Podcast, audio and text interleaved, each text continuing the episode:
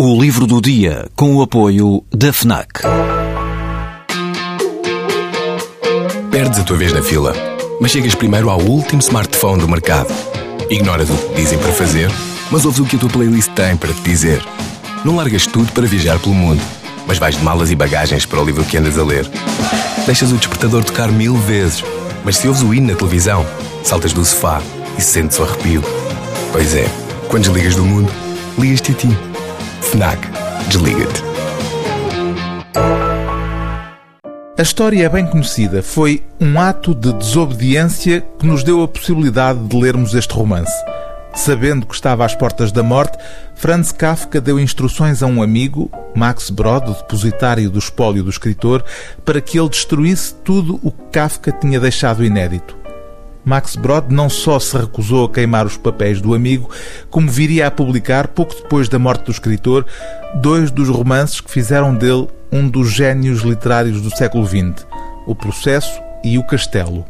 Esta nova edição de O Castelo, traduzida a partir da edição crítica das obras completas de Kafka, inclui fragmentos e variantes num capítulo final que não constavam de edições anteriores, permitindo-nos uma maior aproximação ao que terá sido o processo de escrita do autor. Esta alegoria de um homem perante os mecanismos opacos e ininteligíveis do poder tem como figura central um agrimensor, um especialista na medição de terrenos. O verdadeiro protagonista, no entanto, é o castelo que domina a aldeia para a qual o agrimensor foi chamado. O agrimensor, que conhecemos apenas por capa, tal como o protagonista de O Processo, não sabe ao que vai, não percebe o que querem dele, não consegue sequer chegar ao castelo. Está à mercê do poder e o poder é-lhe inacessível. E assim continuou a avançar, mas o caminho era longo é que a estrada por onde seguia, a estrada principal da aldeia, não levava à colina do castelo. Aproximava-se dele para logo depois fazer um desvio, quase de propósito, e se não se afastava do castelo, também não chegava mais perto dele.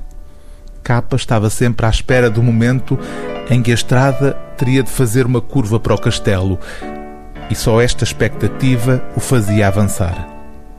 O livro do dia TSF é o Castelo, de Franz Kafka, tradução de Isabel Castro Silva, edição Ítaca.